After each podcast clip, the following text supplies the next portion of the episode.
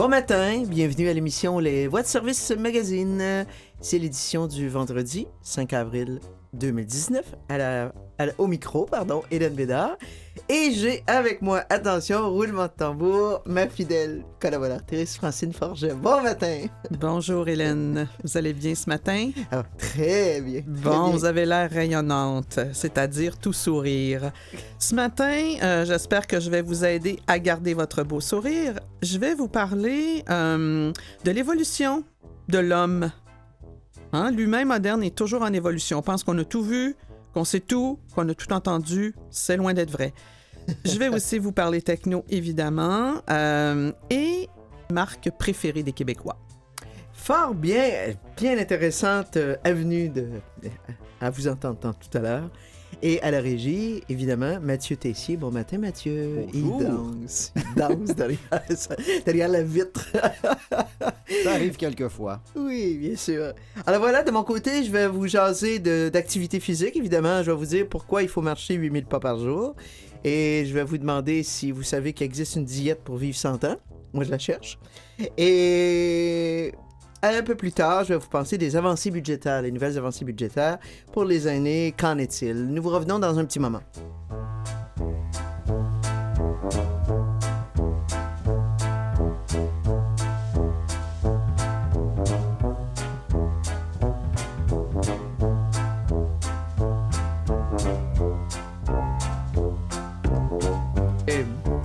alors voilà, Madame euh, Forget, Madame Francine Forget va nous parler de, des questions que Stéphane Garneau se pose ou qui a été posé à Stéphane Garneau. Oui, c'est plutôt des questions que Laurent Soumy de l'itinéraire a posées à Stéphane Garneau dans le cadre de la sortie d'un livre. Il faut se rappeler que Stéphane Garneau, c'est un chroniqueur de culture numérique, je vous dirais arrivé sur le tard à la culture numérique. Donc, je répète, l'itinéraire, l'édition du 15 mars 2019. Ça fait 25 ans que Stéphane Garneau commente l'actualité numérique euh, au bénéfice des auditeurs de la radio de Radio-Canada. On l'entend, entre autres, le samedi à l'émission de Joël Le Bigot. Le chroniqueur confesse s'y être mis sur le tard, donc je ne suis pas la seule à le dire. Il a acheté son premier Mac en 1995 et son premier cellulaire en 1998. Il a patienté 12 ans avant d'acquérir son premier téléphone intelligent. Il vient tout juste de lancer Survivre au 21e siècle, rester humain à l'heure du numérique aux éditions de l'Homme. Alors, il y a un certain nombre de questions, j'en ai retenu euh, trois. La première, euh, dans son livre, il parle des technologies de distraction massive. La question, notre cellulaire serait ainsi la plus puissante machine à perdre son temps de l'histoire de l'humanité? Est-ce qu'on peut garder le contrôle? Alors, M. Garneau de répondre Je pense qu'on peut dompter la bête.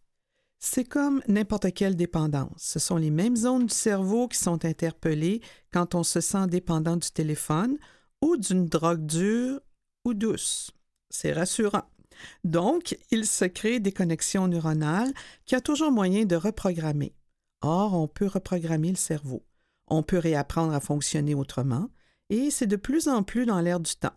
Quand j'ai commencé à travailler sur ce livre il y a un an et demi, les fondateurs, informaticiens et programmeurs de la première heure dans Silicon Valley commençaient déjà à faire publiquement leur mea culpa parce qu'ils savaient très bien que leurs petites pastilles rouges, leurs alertes et leurs notifications créaient de la dépendance. Il y a moyen de se débarrasser de cette dépendance, mais il faut travailler fort, dit-il. Deuxième question. Vous citez Umberto Eco, pour qui les réseaux sociaux ont donné la parole à des légions d'imbéciles. Personnellement, vous dites souffrir d'une surdose d'opinion qui finit par vous mettre en colère. Peut-on vivre dans l'opinion des autres, juste pour se rappeler qui est M. Eco avant d'entendre la réponse de M. Garneau? Alors, c'est un écrivain, penseur, romancier, euh, etc., italien. On peut vivre très bien sans l'opinion des autres. C'est pas un problème. D'ailleurs, quand il y a trop d'opinions, ça devient complètement chaotique. Ça devient un fouillis qui ne nous sert à rien. Ça ne nous apprend rien. On ne peut pas, et je parle ici de l'environnement média en général, traiter une opinion toutes les 15 minutes de façon pertinente et efficace. Une opinion doit éclairer sur quelque chose. D'ailleurs, les fabricants d'opinion me tombent sur les nerfs. Ils sont payés pour secouer le prunier et pour brasser la cage. Ils s'inventent des opinions tous les jours. Moi, je vois beaucoup d'avantages l'idée de se taire et d'observer en silence. Il faut redécouvrir les vertus du silence et de l'ennui comme un terreau fertile de la créativité, aux idées nouvelles et aux initiatives. Alors, quelques propos, finalement, euh, c'est très, très sommaire, dont Stéphane Garneau parle dans son livre et c'est rapporté dans l'itinéraire du 15 mars 2019 par Laurent Soumy.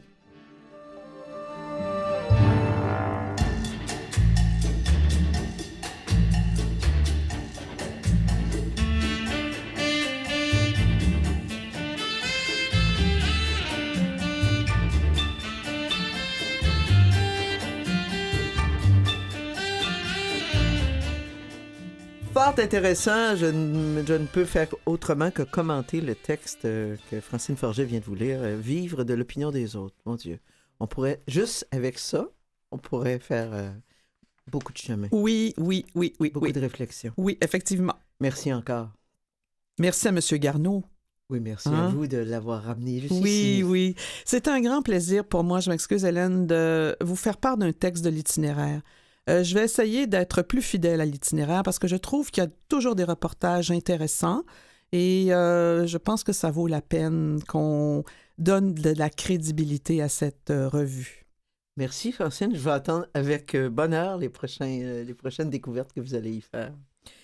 De mon côté, je vais essayer de vous convaincre, vous chers auditeurs, de marcher de 8 à 10 000 pas par jour.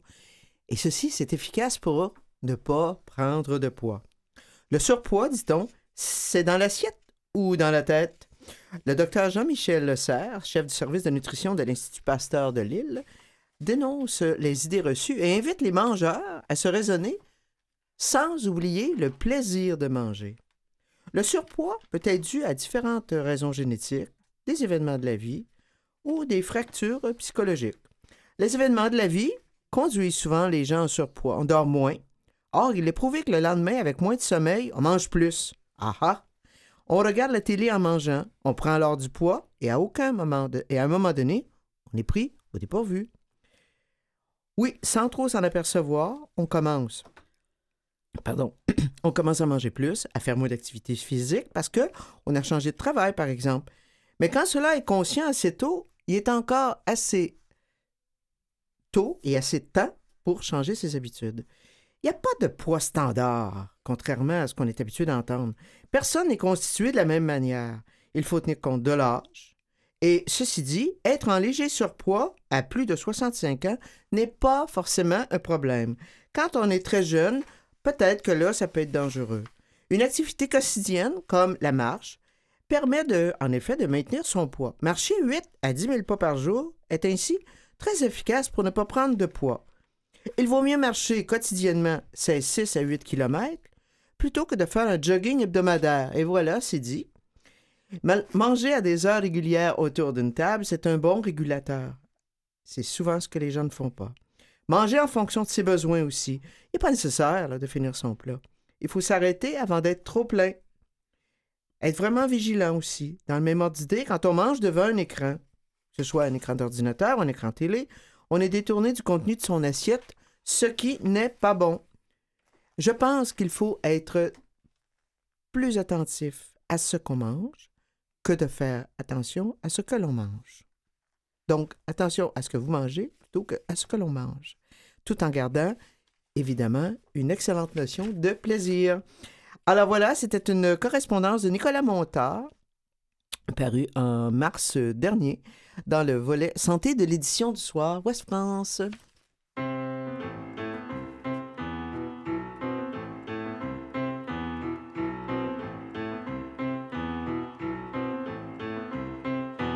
Y en a qui prennent un petit coup, moi je mange. Y en a qui fument des petits bouts, moi je mange. Y en a qui lèchent les vitrines, moi je mange. J'aime mieux rester dans ma cuisine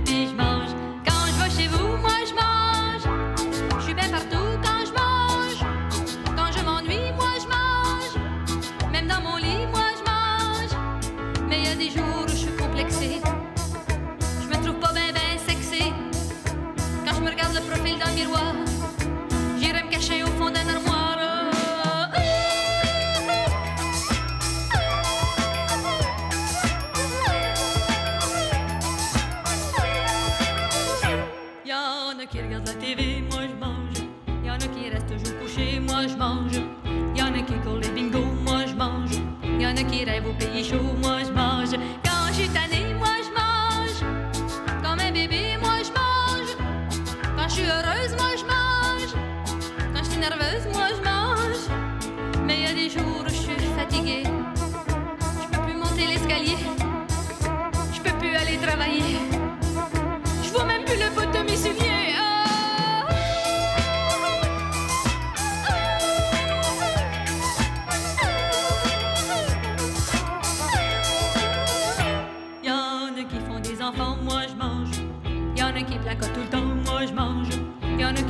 l'artisanat, moi je mange.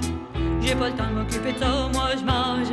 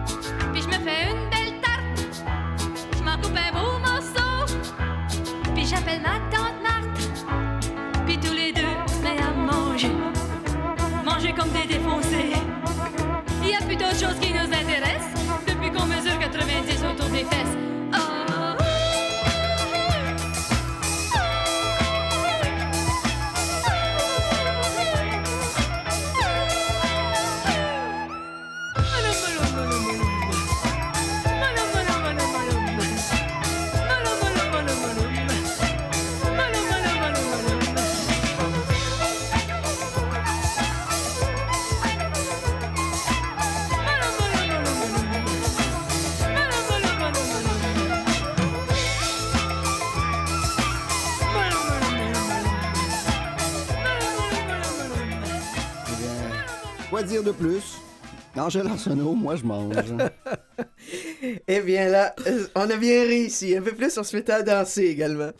Alors voilà, Francine Forget, je vous laisse le plaisir d'annoncer votre sujet. Mais en fait, je parle de l'humain moderne qui est toujours en évolution à cause de certains facteurs, dont l'alimentation. Eh ben, tiens, donc, on en fait du Voilà. Excellent.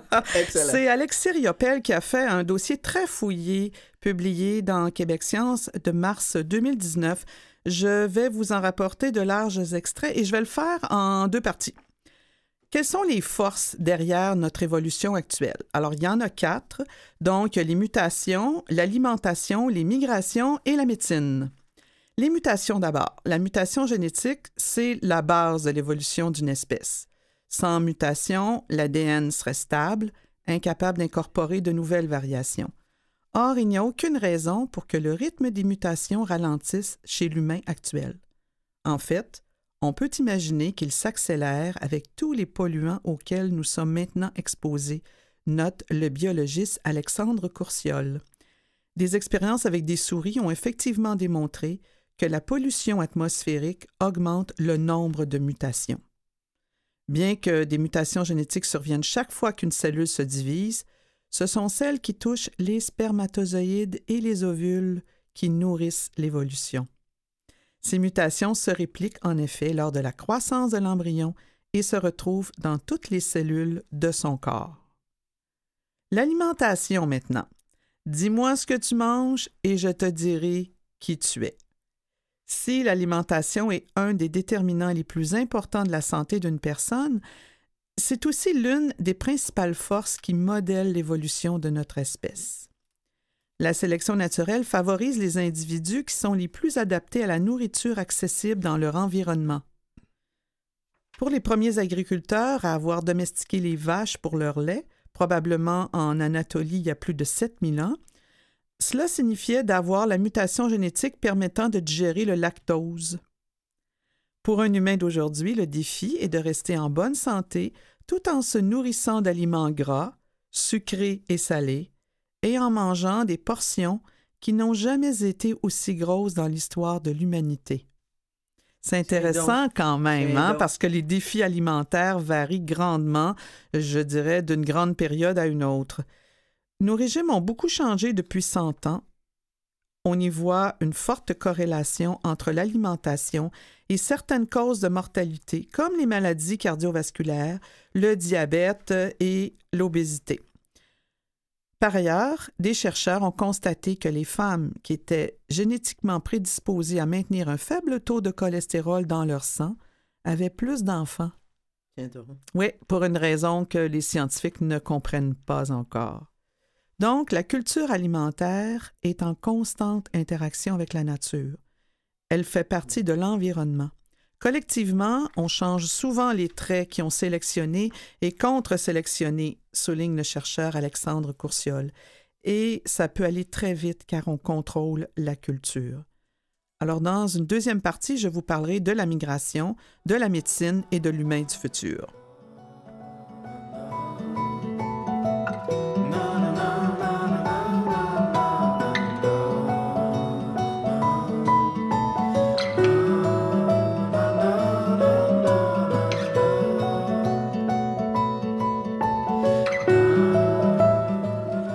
Bien, ma foi, euh, il y a une euh, conjuration. Moi aussi, je vais vous parler d'alimentation.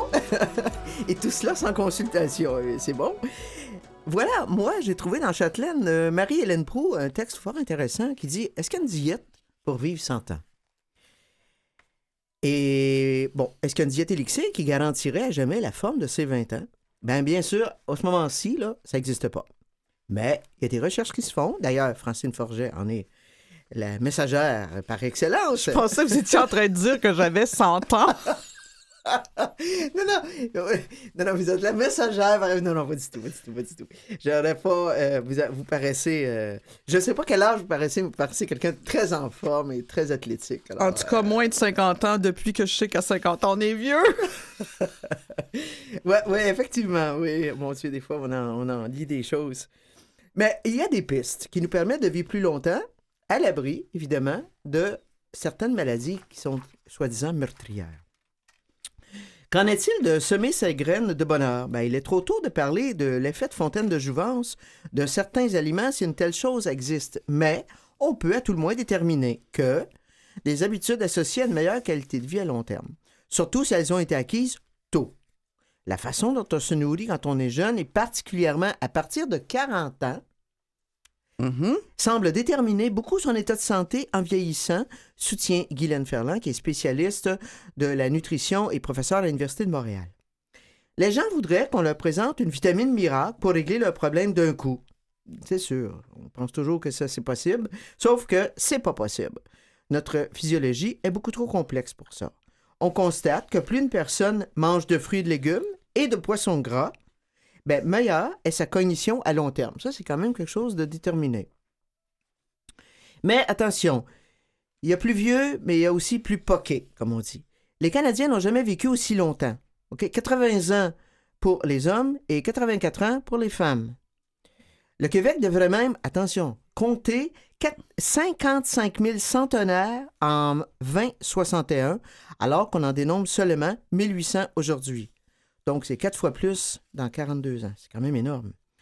On doit davantage à la science nos années de plus qu'à nos comportements vertueux. Hein? Qu'on se le dise. Vertueux? Oui, vertueux. Est-ce que vous allez expliquer? Ben, euh, par exemple, si par exemple on dit euh, je vais faire une alimentation jeune, je vais manger que des fruits et des légumes, tu sais, on suit une recette qui soi-disant est miracle, ça pourrait être considéré comme un comportement vertueux. Mais c'est beaucoup plus à la science qui nous prolonge dans, en nous évitant des maladies ou en nous soignant mieux qu'on vit plus vieux. et non OK. pas. Non, non, non, mais il ne faut pas que la vertu aille trop loin non plus parce qu'on meurt d'ennui.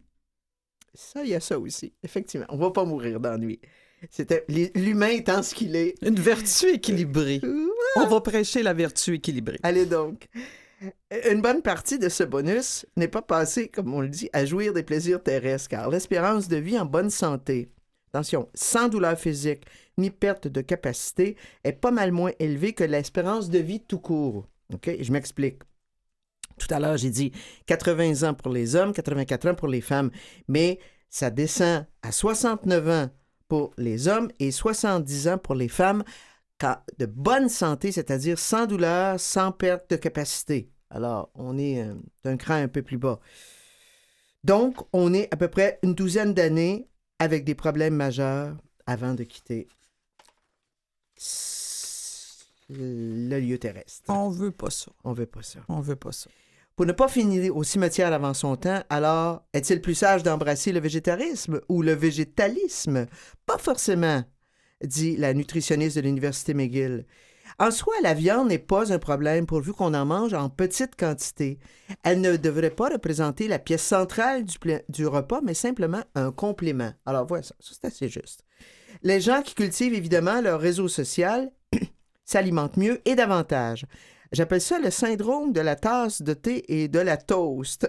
Pour les gens âgés, il paraît que par manque d'argent ou de motivation à cuisiner, beaucoup se contentent de quelques bouchées sur un coin de table et finissent par fondre comme neige au soleil.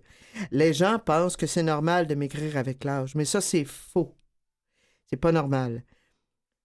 Ne pas manger suffisamment fait perdre de la masse musculaire et, et diminue les fonctions immunitaires.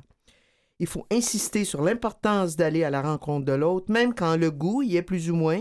Il faut appeler ses amis, sortir au resto, car au-delà de l'alimentation, les précieuses interactions sociales nourrissent l'appétit pour la vie. Alors, c'était un texte de Marie-Hélène Proux dans Châtelaine, paru en septembre dernier. Une diète pour vivre 100 ans.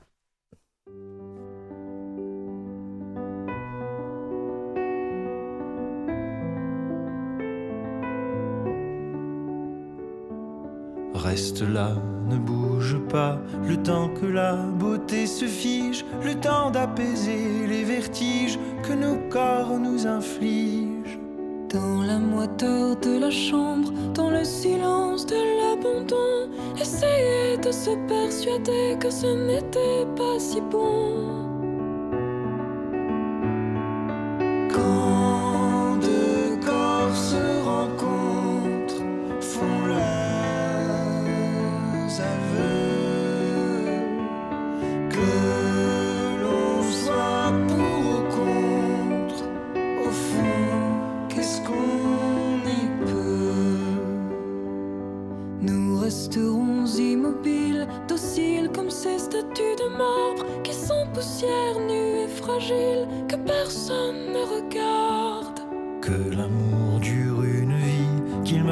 Fin de la nuit. Ce soir, tu seras mon trésor, l'extension de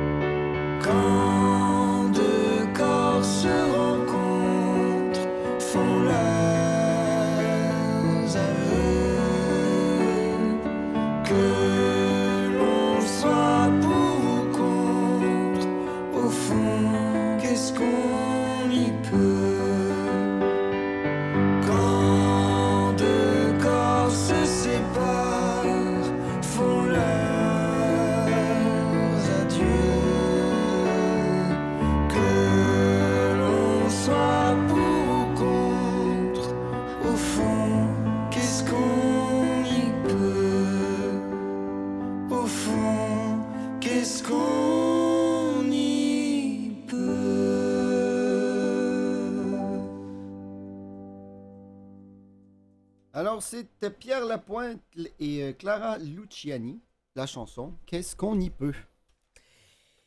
Merci beaucoup. Et voilà, Francine Forget, vous allez nous entretenir de...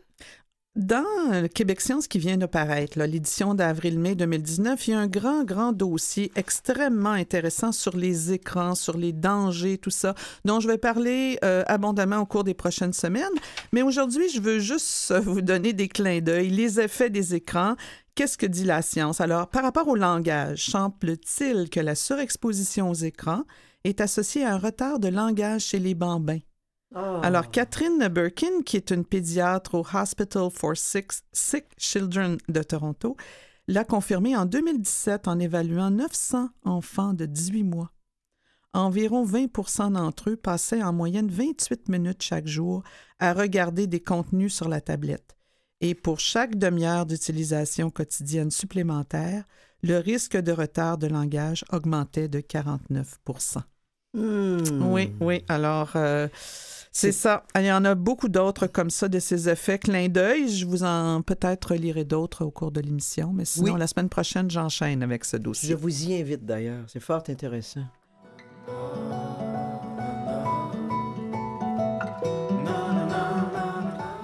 Eh bien, pour rester dans la même euh, actualité, on dit que en bougeant plus, euh, les gens les plus sédentaires réduisent le risque de mortalité. Un texte que j'ai trouvé dans l'actualité en mars euh, dernier, mars 2019. Les personnes les plus sédentaires qui remplacent 30 minutes de temps passé assis par de l'activi- l'activité physique réduisent donc leur risque de mortalité selon une étude de la Société américaine du cancer. Les chercheurs précisent que même le remplacement d'une période très modeste par de l'activité physique légère confère des bienfaits. Ils ont analysé sur une période de 14 années plus de 92 000 participants à une vaste étude.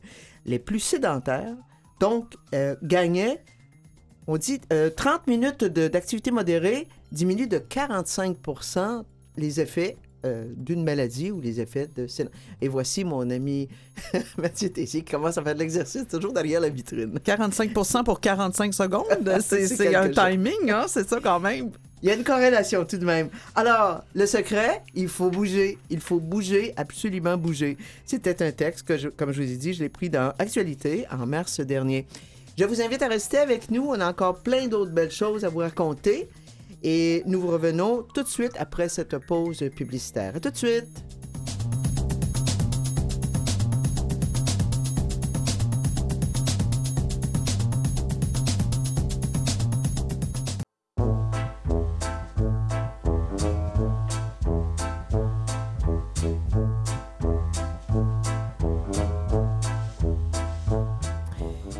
Et voilà, l'humain moderne. Francine, qu'en dites-vous? Partie 2. Je vous rappelle qu'il est toujours en évolution et que c'est un texte d'Alexis Riopel, Québec Science, mars 2019.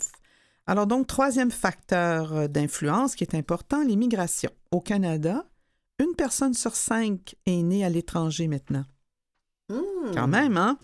À l'échelle planétaire, il n'y a jamais eu autant de mouvements de population. 250 millions d'individus, semble-t-il, migrent d'un pays à l'autre chaque année. Pour les génomes dispersés un peu partout sur Terre, il s'agit d'un brassage, c'est le cas de le dire, sans précédent. Voilà. Grâce aux migrations, on peut s'attendre à ce que les mutations bénéfiques se répandent aussi plus rapidement. Un exemple de ça. Il y a mille ans, un bébé qui naissait en Chine avec une mutation le protégeant contre une maladie infectieuse absente du territoire chinois, mais présente au Brésil par exemple, en fait, aurait disposé d'aucun avantage évolutif. Aujourd'hui, maintenant, il serait tout à fait possible que cet individu parte de la Chine pour s'en aller vers le Brésil et que sa mutation devienne avantageuse et se transmette à l'espèce et s'y répande. Et pourquoi pas? Non, mais pourquoi pas? Mais c'est intéressant. C'est- vraiment un scientifique là, qui Oui. peut nous expliquer ça, mais c'est effectivement très intéressant. Alors, on a un bagage qui peut-être ne nous sert pas dans le pays, dans l'environnement dans lequel nous sommes, mais qui pourrait très bien nous servir ailleurs et en faire profiter d'autres. Oui, et renforcer peut-être quelque chose quelque part. Oui. Oui, alors des fois, on s'inquiète beaucoup, effectivement, sur toutes les transformations génétiques et tout ça, Ouais. Mais je trouve intéressant qu'on voit aussi certains aspects qui pourraient être bénéfiques. En tout cas, ça nous semble de prime abord. Moi, je trouve que c'est une bouffée d'air frais. Ça. c'est ça. Bon, le quatrième facteur, je passe rapidement là-dessus, c'est la médecine. Alors évidemment, il y a une amélioration de la médecine et de l'hygiène hein, qui a considérablement euh, augmenté et qui a contribué à abaisser le taux de mortalité infantile en Occident depuis quelques siècles. Cette révolution est encore en cours dans plusieurs pays du monde et elle continue d'orienter la trajectoire évolutive de notre espèce. Alors avec ces quatre éléments-là, on ne peut faire autrement que de conclure que notre histoire évolutive, hein, qui a été amorcée il y a 3 milliards d'années avec l'apparition de la vie sur Terre, se poursuit. Mais qu'en est-il de l'avenir? Si l'on veut savoir à quoi va ressembler l'humain du futur, il faut aussi définir son environnement. Fait valoir Alexandre Courciol, le spécialiste dont j'ai parlé tantôt. Ça rend l'exercice plutôt spéculatif cependant. Ce biologiste français estime que les deux principales variables à surveiller sont l'alimentation et l'exposition aux agents pathogènes. Ces deux aspects de l'environnement physique et culturel diffèrent radicalement de celui de nos ancêtres récents. Un exemple qu'il donne, nos maisons ultra propres et notre usage compulsif d'antibiotiques Hmm, réduisent au minimum notre exposition pathogène. c'est vrai. Pour l'instant, la transition démographique est bien avancée ou a au moins commencé dans tous les pays du monde, dit-il. Mais si d'un coup il survient un grand changement environnemental, comme le développement d'une très forte résistance des bactéries aux antibiotiques, la tendance pourrait s'inverser. Le point de vue d'un autre euh, spécialiste, M. Scott Solomon, lui dit les changements climatiques pourraient également écrire la prochaine page de l'histoire de l'Homo sapiens. Ce ne sont pas les quelques degrés cependant, les quelques degrés en plus qui vont redéfinir les règles du jeu, mais bien les effets indirects de ce dérèglement. Les changements climatiques vont favoriser la propagation de maladies infectieuses. Alors, on s'inquiète de toutes sortes de phénomènes liés au chaud, au froid, à Oui. notre confort, à notre bien-être, à la hausse de la crue des eaux, etc. Mais lui, ce qui dit que les maladies infectieuses, ça va sûrement être ce qui, je dirais, le danger le plus important qui nous guette quand on parle d'environnement. Et il aussi dit que la hausse du niveau de la mer va motiver les migrations à grande échelle. Donc, on n'aura pas le choix de se déplacer. Alors, fait. ce dossier fascinant sur l'humain moderne, l'humain moderne, je m'excuse, toujours en évolution, c'est Alexis Riopel qui l'a euh, fait dans, et publié dans Québec Science, mars 2019.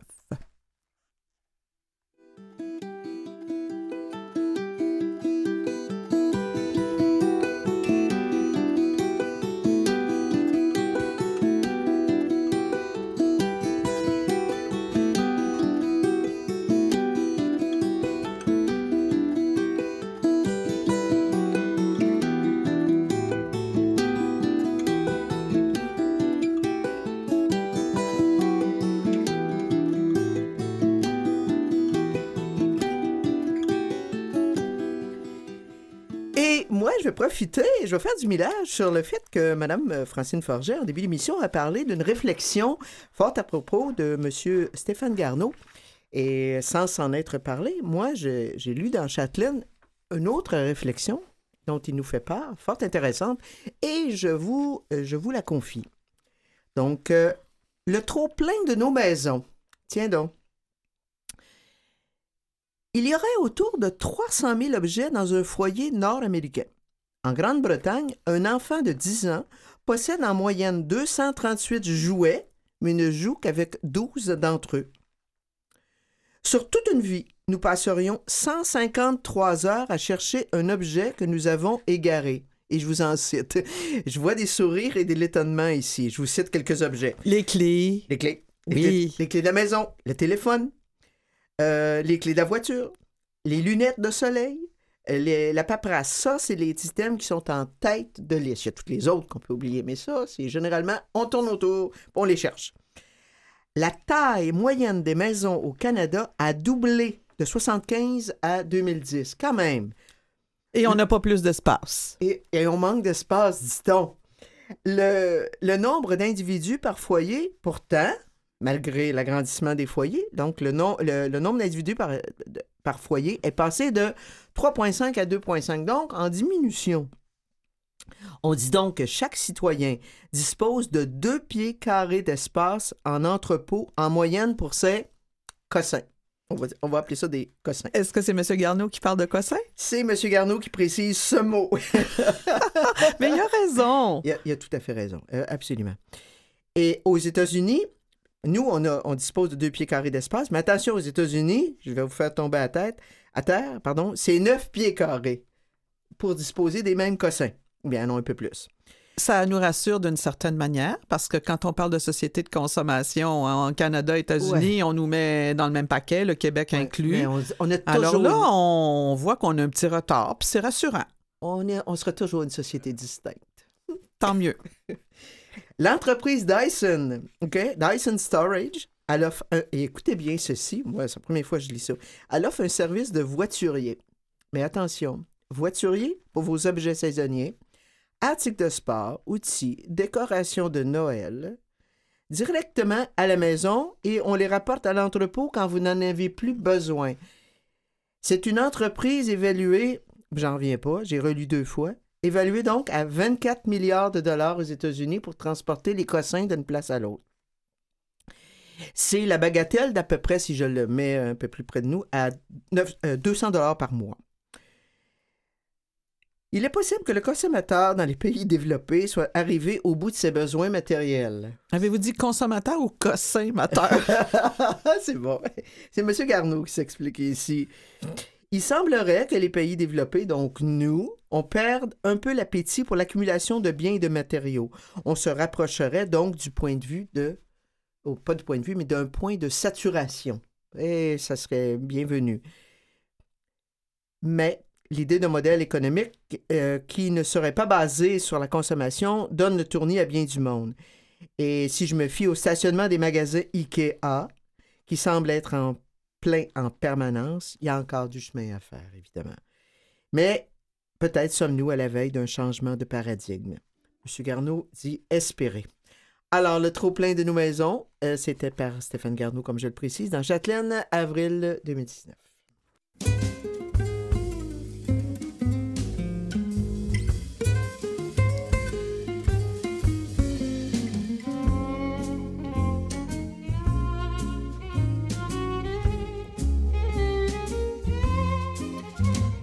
Moi j'aime les choses inutiles, les bonheurs tranquilles qui ne coûtent rien.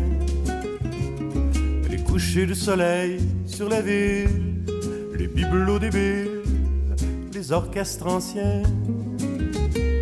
Le chant des bruants sur les fils, les poissons d'avril, tous ces petits riens qui nous rendent la vie moins futile. J'aime les choses inutiles qui nous font du bien.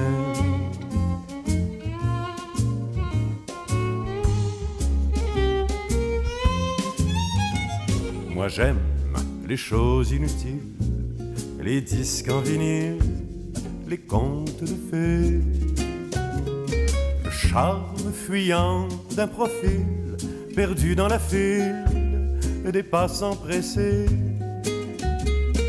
langoustines sur le grill, les masques d'Échille, les parfums légers et les photos où l'on fait des milles. J'aime les choses inutiles qui nous font rêver.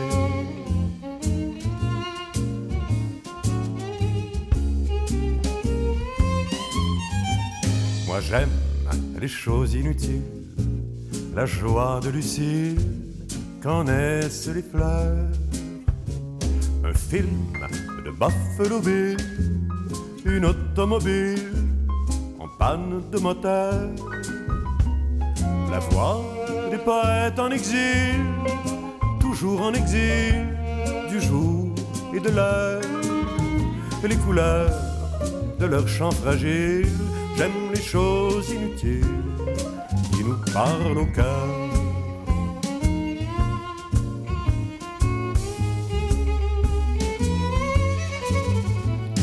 Je rêve d'un monde indocile où les crocodiles et les orchidées auraient chaque année bissextile le droit d'être une île ou même député.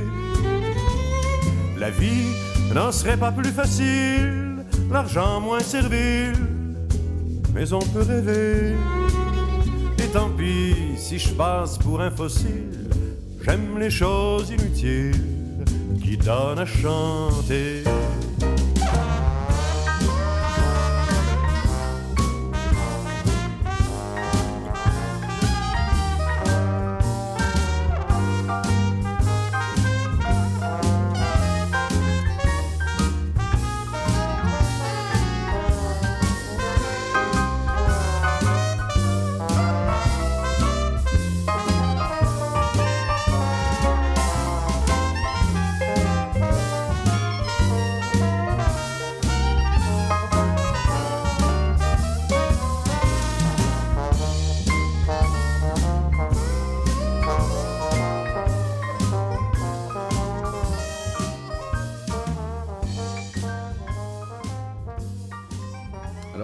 Sylvain le lièvre qui aime les choses inutiles. Tout à fait. Tout à fait dans le ton. Francine Forget, cette fois-ci, vous nous parlez de quoi? Je vais vous parler de, des marques, des, des compagnies que les Québécois aiment le plus. Alors ça, c'est une, une étude qui est faite sur une base annuelle. Il y a Léger Marketing qui en fait. Il y a aussi euh, Ipsos euh, Infopresse. D'ailleurs, c'est sur le site d'Infopresse que j'ai pris ce texte-là. Alors c'est un peu amusant, je vous dirais. Euh, quelle compagnie, toute origine confondue, les Québécois aiment-ils le plus? Qui arrive en première place? Je Vous sais savez pas. pas? Je vous sais voulez pas, vous Je- risquer? Ben, je vais dire Dyson. Voyons donc. Google! ben oui, 24 milliards tantôt que j'ai lu pour Dyson. euh, Alors fait- non, Dyson n'est même pas dans la liste. Je peux vous dire ça. Incroyable. Même pas, même pas dans la liste. Alors donc, c'est Google. Son secret, ben, c'est parce qu'elle simplifie la vie des gens. C'est ce que les gens de marketing disent. Elle est présente dans le quotidien, sous forme numérique avec ses multiples plateformes et applications mobiles, mais aussi physiquement maintenant avec le Google Home dont on a parlé à plusieurs reprises, ses téléphones intelligents et ses ordinateurs portables. De plus, contrairement à Facebook, Google n'a pas été aussi directement affecté par des enjeux de protection de données personnelles. Du moins, hein, pas jusqu'à maintenant. Pas connu, en tout cas. Non, c'est ça, Bon. on le sait pas. C'est vrai. Bon, le deuxième rang. Asseyez-vous, Hélène, là. Risquez-vous. Qui serait en deuxième position? Ah, OK, faut que j'essaie. Alors, à Oui. ce moment-là, ça serait... Euh, minute. euh, Vues et voix. Oh! Oh! Quelle belle réponse! Effectivement, le second rang est toujours occupé par. Non, c'est pas Vues et Voix. Apple? Facebook. Ah, bon. Ouais, Facebook, malgré, je dirais, tous les scandales, la Mm. plateforme sociale demeure influente parce qu'elle est en avant-gardiste, parce qu'elle permet l'interaction entre les usagers. Mais c'est sûr que maintenant, on estime du côté des, des- des- des spécialistes en marketing que son déficit marqué là, en ce qui a trait à la confiance puis à la citoyenneté corporative, ça peut lui, jou- lui jouer des mauvais tours à euh, plus long terme. Enfin, je vous donne euh, ceux qui suivent. Amazon, encore, encore, c'est quelque encore. chose, hein? En troisième position, Amazon. Mais, ce qui est peut-être rassurant, Hydro-Québec est aussi en troisième position. Enfin, quelque chose de concret. Oui, c'est ça, c'est concret. Euh, donc, Hydro-Québec, maintenant, qui se, qui se retrouve en troisième position et qui a devancé Walmart et Apple. Bon. Alors, c'est quand même intéressant. Ça nous a été rapporté euh, dans l'infopresse.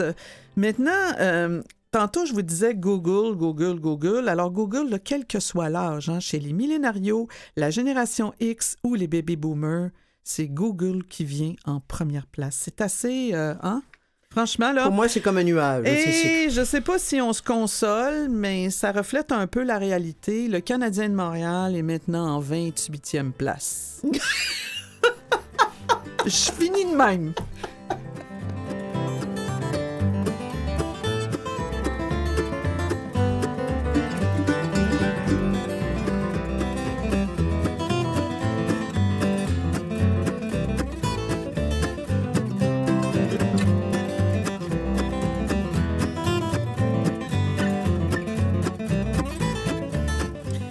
Et moi, je vais vous parler de quelque chose de bien concret, parce qu'il faut en parler. Les demandes d'aide médicale à mourir sont en croissance constante, révèle euh, le rapport dont je vais vous, parler. Entre décembre 2015 et mars 2018, il y a eu 1632 personnes qui ont reçu l'aide médicale à mourir. Le nombre de Québécois, donc, euh, on constate qu'une croissance constante. Presque la totalité des malades avaient six mois ou moins à vivre. 87% d'entre eux étaient âgés de plus de 60 ans et 78, 78% étaient atteints d'un cancer. 67% d'entre eux ont reçu cette aide à l'hôpital, un 20% à la maison, un 10% dans un CHSLD et un 1% dans les soins palliatifs. Par contre, le tiers des demandes d'aide médicale ont été refusées, ont été, n'ont pas été acceptées, soit disant qu'elles ne répondaient pas aux conditions d'admissibilité au moment de la demande. Dont en Ah. Alzheimer, je crois, hein, Hélène, excusez-moi. hein, Ça s'en vient. Il y a une avancée qui va être faite bientôt. OK. Je vais vous rappeler les conditions, ben, parce qu'il faut se les rappeler. Il faut être en fin de vie, souffrir d'une maladie grave et incurable, éprouver des souffrances physiques et psychiques constantes, insupportables et inapaisables, connaître un déclin avancé et irréversible de ses capacités et être apte, surtout celle-là, être apte à consentir à ce soin. 400 personnes n'ont pas reçu l'aide médicale. Bien qu'elles répondaient aux conditions d'admissibilité, pourquoi ne l'ont-elles pas reçue? C'est qu'il y en a 30% qui sont décédés avant, 20% ont changé d'avis et un 19% avaient perdu leur aptitude au moment du soin à déclarer qu'ils étaient d'accord avec ça. Le rapport soulève évidemment une, euh, une mesure inégale pour les régions. Il semblerait qu'à Montréal, au CUSUM et au CHUM, il y a moins d'aide médicale à mourir que, par exemple, le CHU de Québec, l'Université Laval. Ah. L'adhésion des médecins au programme reste également insuffisante. On suggère même que leur formation devrait inclure un volet sur ce sujet, ce qu'il n'y a pas actuellement.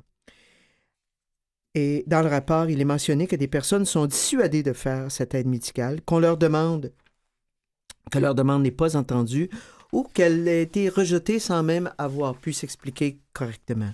La commission suggère que chaque demande soit évaluée avec diligence et qu'un patient admissible puisse recevoir le soin en temps opportun.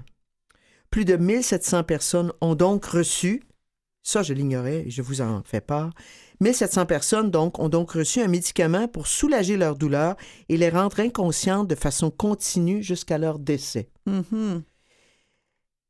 30 000 personnes sont inscrites au registre anticipé, le DMA, c'est-à-dire les directives médicales anticipées, ce qui représente à peu près 0,5% des adultes québécois. Un débat s'ouvre. Mercredi, la ministre de la Santé, Mme McCann, a lancé un débat sur l'aide médicale à mourir pour les personnes Alzheimer. Et elle voudrait ouvrir cette euh, option et leurs maladies apparentées.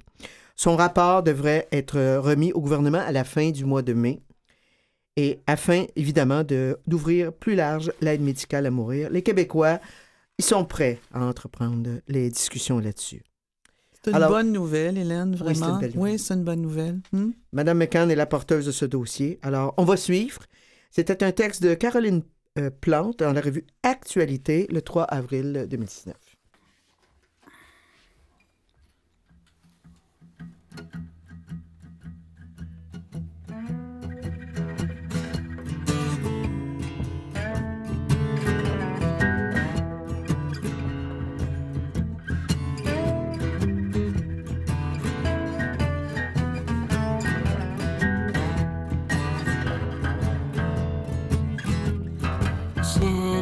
Silence, à donner trop d'importance à ce qui part et revient jamais. Aimer qui, aimer comment, aimer peu, aimer souvent, mais aimer mal, ça semble tout ce que l'on fait. Mais chaque nuit, c'est toujours pareil. Je dors sur mes deux oreilles. Et le matin quand je me réveille, je suis tout démanché. Je plancher. Yeah, yeah.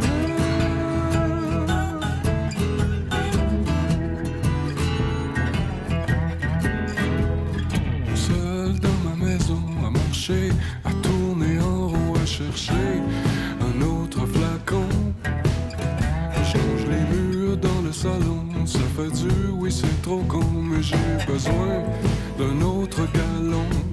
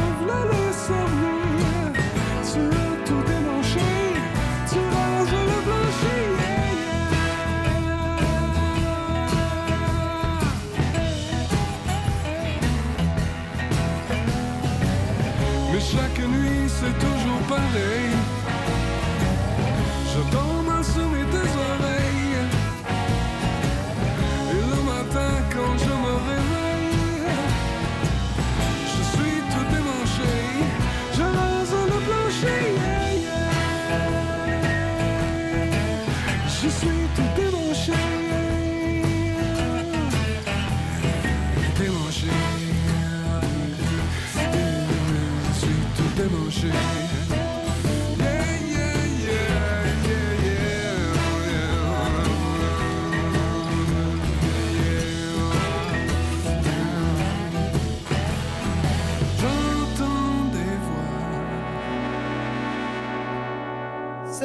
Fiori et une chanson de son plus récent album qui s'appelle Démanché. Et voilà. Eh bien, euh, Francine Forget va nous jaser cette fois-ci de... Mais encore les effets des écrans, comme je vous ai dit, on traite sommairement les effets sur euh, plusieurs facteurs. Alors, que dit la science? Avril-mai 2019 et j'y reviens la semaine prochaine dans Québec Science. Sommeil. Alors, l'effet des écrans. De nombreuses études révèlent une corrélation entre le temps d'exposition aux écrans et la, la réduction de la durée de sommeil chez les enfants et les adolescents. Les cycles du sommeil sont aussi perturbés. Alors, la lumière bleue qui est émise par les écrans altère la synthèse de la mélatonine, l'hormone du sommeil, et retarde l'endormissement. Tiens donc, Oui. tiens donc. Alors donc, effet sur le sommeil, effet sur le surpoids et l'obésité. Ah, Un sûr. temps important qui est passé devant la télévision, associé à la consommation de malbouffe. Mm, mm. Alors évidemment, il y a une corrélation évidente. Chez les enfants d'âge scolaire, ça contribue à une augmentation du risque ultérieur d'obésité. Des essais cliniques ont montré que le fait de réduire le temps d'écran était directement lié à une prise de poids moindre chez les enfants. Excellente nouvelle, ça. Excellente recherche et excellente nouvelle. On le sait, mais des fois, c'est toujours plus agréable de se sentir euh, appuyé par des scientifiques. Et parlant de scientifiques, euh, il paraît que bientôt, on va voir la fin des rides. Ben oui, il y a une protéine qui empêcherait la peau de vieillir. Est-ce qu'on peut aller la chercher à la pharmacie en finissant? Pas encore. Ah! C'est des scientifiques américains qui ont identifié une protéine qui empêcherait le mécanisme de vieillissement de la peau euh, en aidant les cellules fortes de l'épidème à chasser les plus faibles. Ah ben, l'idée est bonne. Mais c'est une étude qui a été publiée dans la revue Nature euh, par les professeurs Biluzova et De Grigori de l'Université du Colorado. Alors, on va suivre cette nouvelle. C'est un traitement qui favoriserait également la réparation de blessures de façon significative. Fort intéressant. euh, mais je promets que je vais vous suivre. euh, je vais suivre cette nouvelle et je vais vous reparler de cette étude, for- forcément qui intéresse tout le monde. De mon côté, je vais vous dire au revoir parce que je quitte pour euh, trois semaines. Et c'est, vous allez être chanceux, vous allez avoir Francine Forget pour vous tout seul. J'espère qu'ils seront chanceux. Je vais faire tout pour qu'ils soient chanceux. Ah, j'ai aucune inquiétude. Alors, je vous remercie beaucoup d'avoir été à l'écoute. Alors, à vendredi prochain pour ce qui est de l'équipe fidèle qui est ici.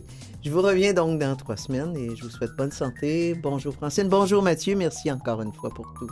Bon repos, Hélène. Merci.